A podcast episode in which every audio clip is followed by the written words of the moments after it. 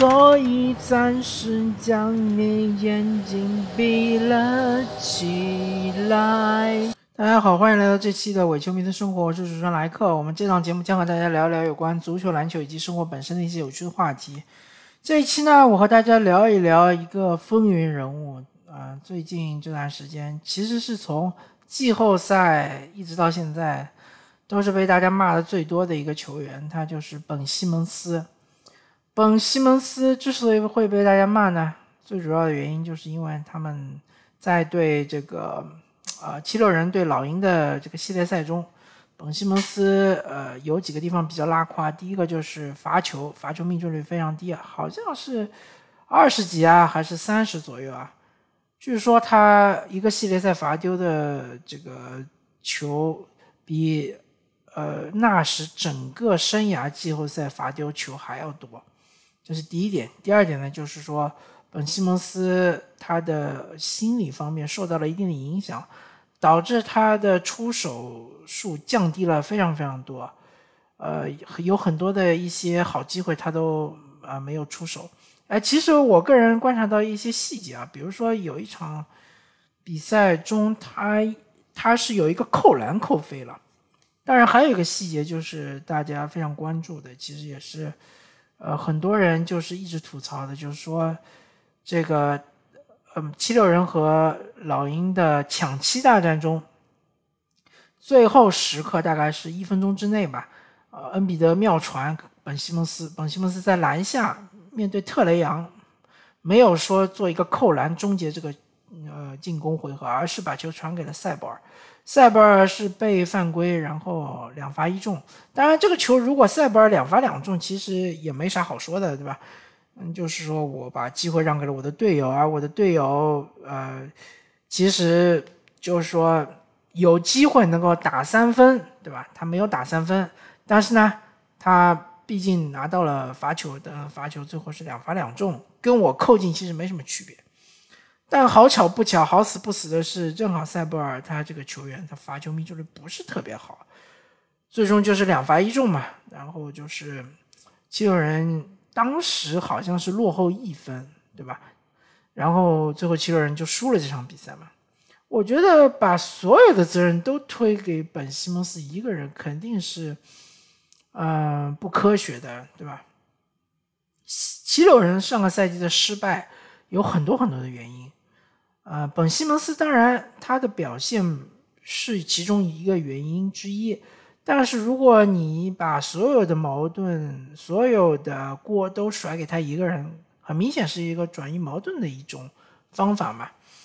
那么现在的情况就是说，本西蒙斯他本人是不愿意回到七六人了，那就是呃有点关系有点闹僵。第二个问题呢，就是说七六人想要把本西蒙斯给交易出去，但是呢，他们的要价又非常的高，据说是要一个全明星级的球员，加上三到四个选秀权，而且是首轮选秀权。那确实可能是，呃，很多球队并不接受。但是从我的角度来看，我觉得本西蒙斯这个球员还是，呃，非常有价值的。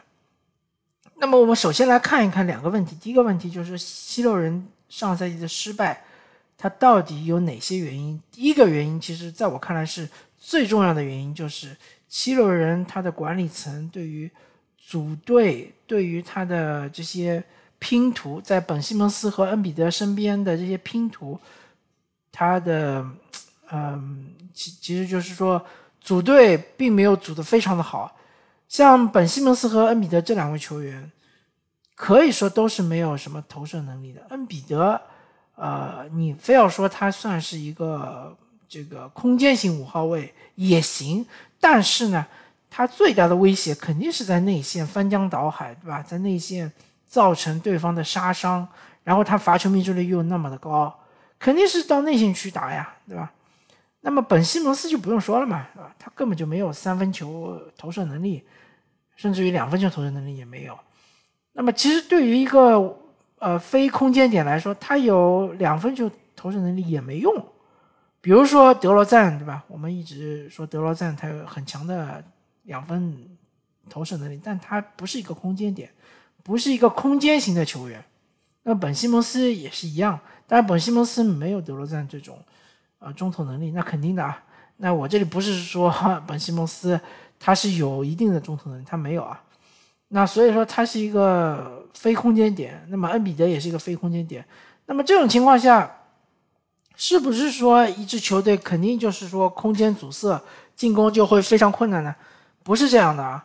呃，有一支球队他在空间非常阻塞的情况下，依然可以打出很华丽的进攻，那就是金州勇士，对吧？金州勇士曾经也是空间非常阻塞，比如说追梦格林，对吧？他。没有任何的这个空间能力，比如说当时好像是用的鲁尼，对吧？也没有任何的空间能力，或者你用伊戈达拉一样的，也没有任何的空间能力。呃，伊戈达拉不是说不能投三分，但他这个三分命中率非常的感人啊，所以说大部分球队是不会防他的。但是他身边有库里啊，有克莱汤普森啊，包括那时候还有凯文杜兰特啊。所以通过不停的呃穿插、不停的切传切，对吧？还是能够创造出很好的投篮投射的这样的一个空间。而且就算没有投射空间，像克莱汤普森和库里，他顶人头一样能够呃把球投进，对吧？一样能够保持很高的命中率。我不是说要西六人的管理层去找克莱，或者是找。库里这样的神投手级别的球员，但是你至少要找一些，呃，投篮比较靠谱的球员吧。呃，比如说小库里，当然是一个很好的例子，是个不错的球员。但除了小库里呢，就基本上没有了。当然，就是说，呃，丹尼格林是一个三 D 球员，当他手感好的时候很强，但是他的这个投篮稳定性不足以支撑起七六人的外线的进攻。托拜斯·哈里斯作为常年的嗯主力球员，对吧？他的强项其实是在于他的大吃小的能力非常强，错位进攻能力非常强。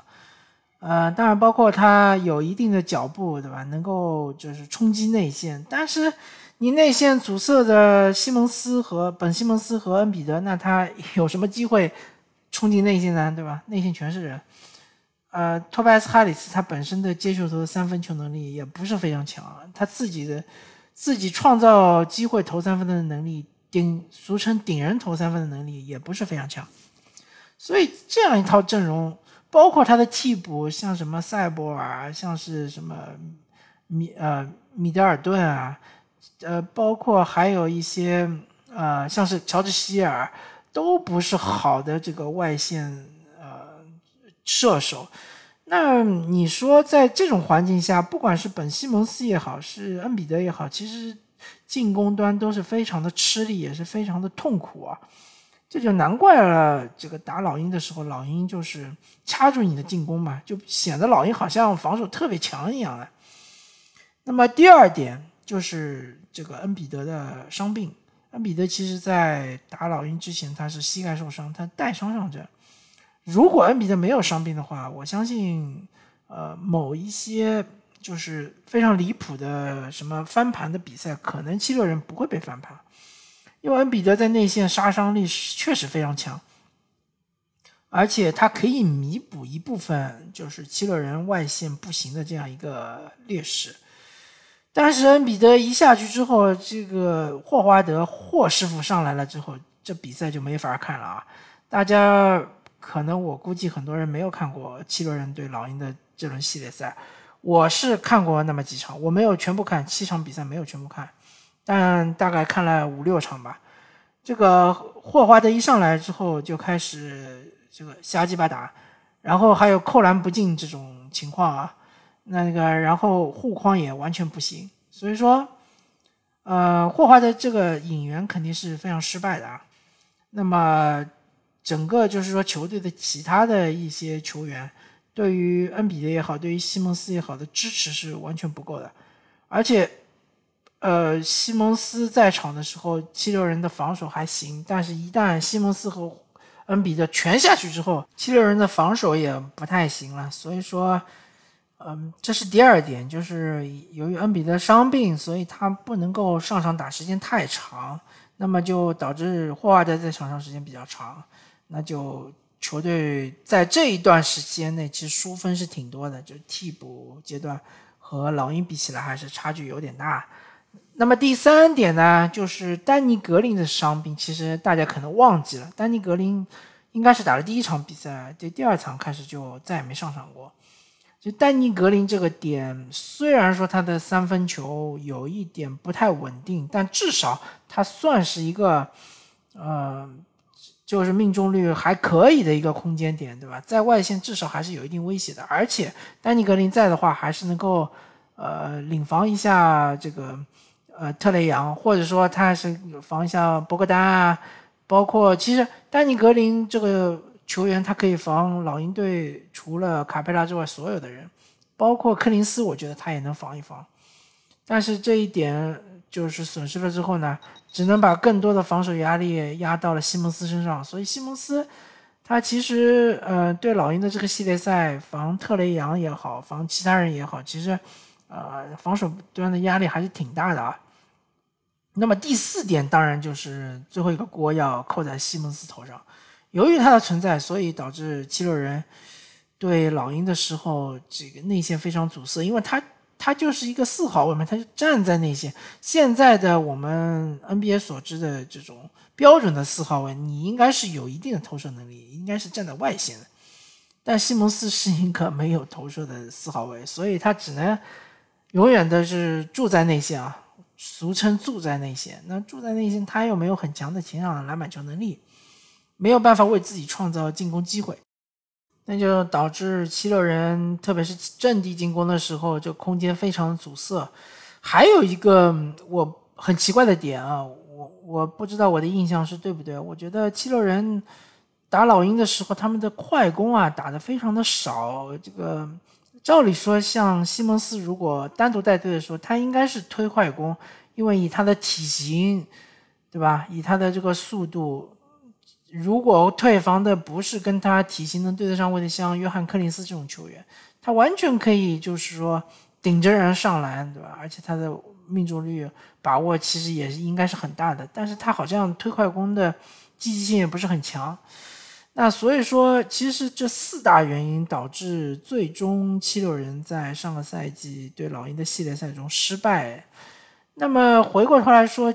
西蒙斯这个球员，他到底是有没有价值？我觉得是有价值的，毕竟他还很年轻啊，而且年轻就意味着他这个球员，就算说嗯没有太大的潜力可以挖掘了，对吧？毕竟不是说十十九岁、二十岁、二十一岁、二十二岁这种年龄，但他也仅仅好像是二十四、二十五，就算没有潜力可以挖掘，他至少能够保证比较健康的。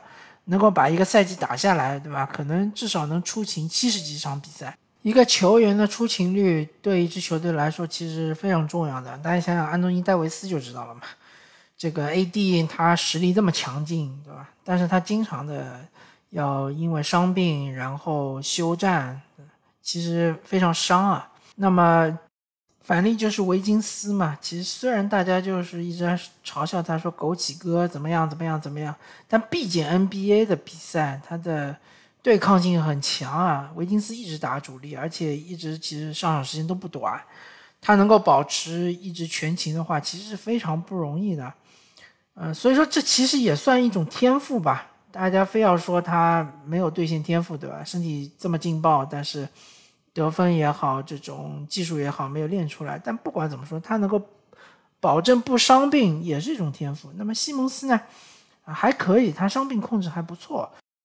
他其实因伤休战的场次不多，而七六人其实很缺这样的球员，因为他们的恩比德在常规赛期间其实经常要这个因伤缺阵，或者说是一种。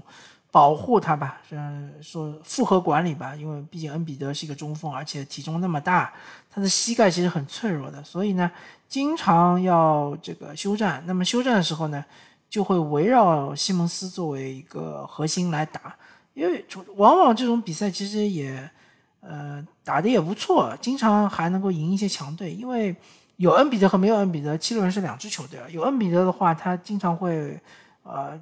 就是稳下来打阵地战，对吧？毕竟有内心大杀器。那没有恩比德呢？七六人就是一个快打旋风的球队，就是要打快攻，就是要推进攻、推推反击、推这个这个叫什么转化进攻，对吧？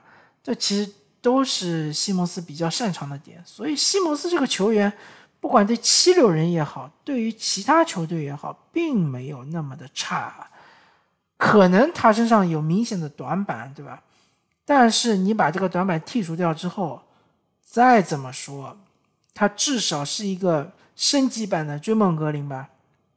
也许你你说在防守端，尤其是在内线防守端，你说可能追梦格林比他还强一点。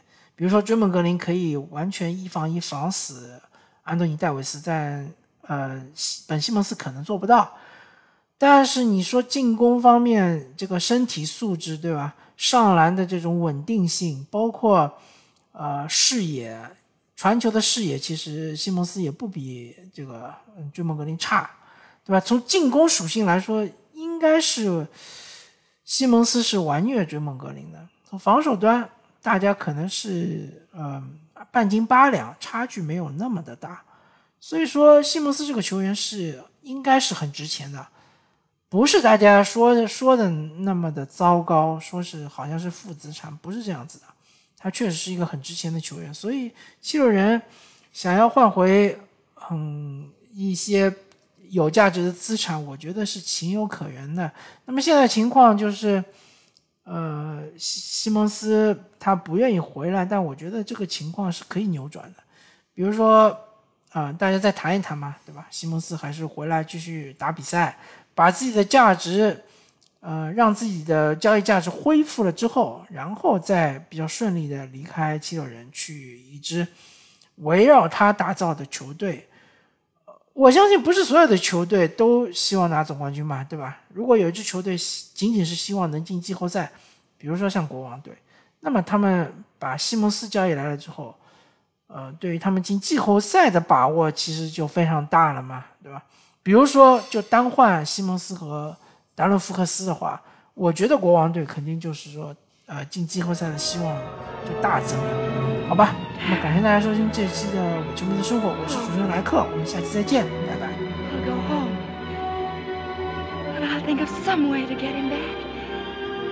After all, tomorrow is another day. Música